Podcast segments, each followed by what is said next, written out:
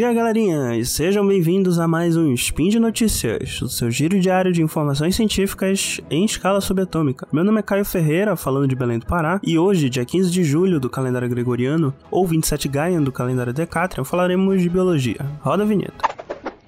Speed Notícias.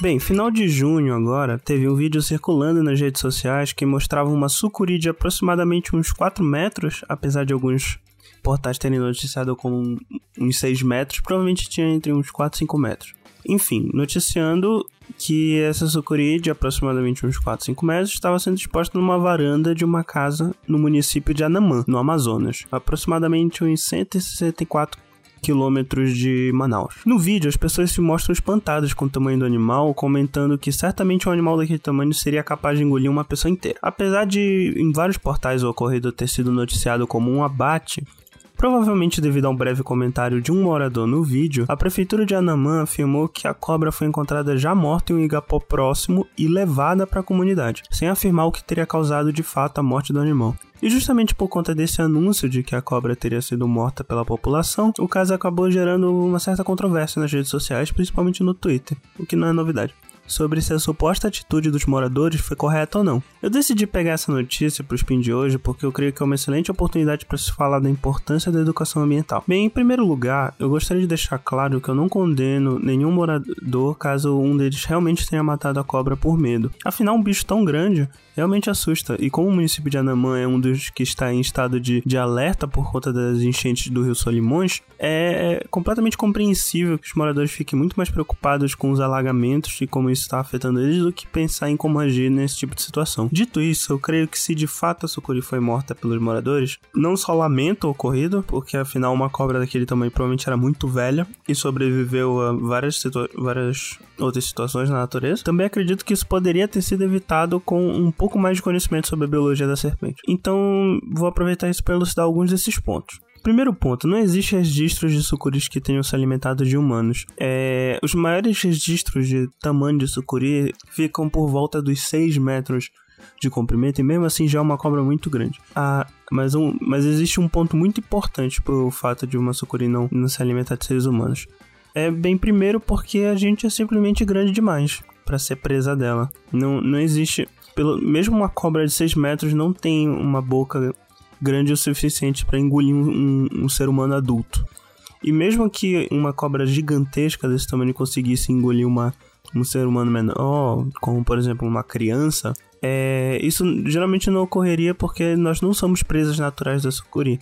O que mais acontece, na verdade, é a sucuri se afastar de seres humanos. Porque afinal as sucuris têm tanto medo da gente quanto a gente tem delas. E outro fator importante é que as sucuris, elas, apesar de conseguirem engolir animais relativamente grandes, isso não costuma ser a norma, porque presas maiores são sempre muito mais arriscadas de se predar.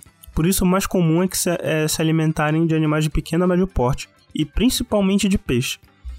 Inclusive, os poucos casos em que sucuris atacam pessoas costumam ocorrer quando elas se sentem ameaçadas de alguma maneira. O alguém resolve atazanar uma sucuri. Como existem vários vídeos é, no YouTube, por exemplo, de, de pessoas tentando pegar uma sucuri pela cauda né, na água, por exemplo, meio que a troco de nada. Nesse tipo de situação que costuma acontecer a maioria dos ataques.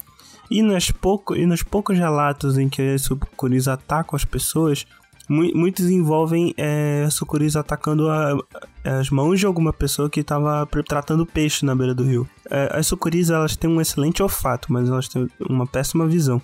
Então, se elas sentem um cheiro de peixe na água e vê algo se mexendo na água com o cheiro de peixe, elas vão pensar que é um peixe e vão atacar.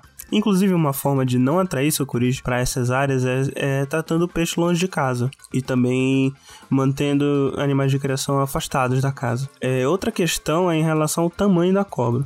Uma cobra desse tamanho certamente era predadora topo de cadeia e ajudava a controlar as populações de outros animais que poderiam afetar a comunidade, inclusive mais ativamente do que uma cobra, como o porco do mato. Poderia inclusive predar outros predadores de topo, como uma onça ou um jacaré. Outro fator importante é saber como lidar com o encontro com esse bicho. Ainda que a notícia dê a entender que o bicho já estava morto em outro local e foi levado depois para o local do vídeo, é importante saber o que fazer. A melhor coisa a se fazer nessas situações é chamar um batalhão da polícia militar ou dos bombeiros se o manejo tiver que ser feito e não perturbar a cobra. Afinal, como eu já falei, a maioria dos acidentes envolvem é, as pessoas tentando pegar na, na cobra de, de maneira inadequada. E se a pessoa tiver bichos de estimação, animais de criação, o ideal é manter afastados da cobra. Inclusive, voltando no ponto em que a carcaça foi levada para o local do vídeo, Vale ressaltar que essa também é uma péssima ideia, já que a carcaça de um animal desse tamanho certamente atrai outros predadores tão grandes quanto ou maiores, como onças ou jacarés. Ou seja, a população acabou aumentando o risco de outro acidente naquela situação. Inclusive, ainda nesse ponto, é, a Polícia Militar de Anamã acabou informando que eles não têm certeza do que foi feito com a caça da cobra depois do vídeo. Então isso também é um problema. Bem, isso tudo mostra como é importante conhecer a biologia do animal para aprender a lidar melhor com essas situações. Infelizmente, programas de educação e conscientização ambiental, que idealmente são responsabilidade do governo, acabam não sendo valorizados, sendo que a maioria dos programas que se conhece são de caráter voluntário. E, bem, enquanto isso não for feito de forma mais sistematizada, situações como essa infelizmente vão continuar acontecendo e podem gerar riscos não só para os animais, mas também para a própria população. E por hoje é só, pessoal. Os links comentados estarão no post e, como vocês já devem saber, esse podcast só é possível de acontecer por conta do seu apoio no patronato do SciCash, tanto no Patreon quanto no Padrim. Um grande abraço e até amanhã.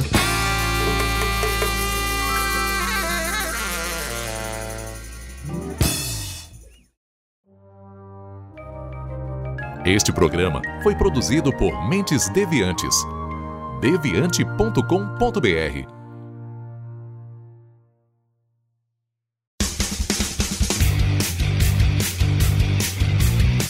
Cortes, edição de podcast.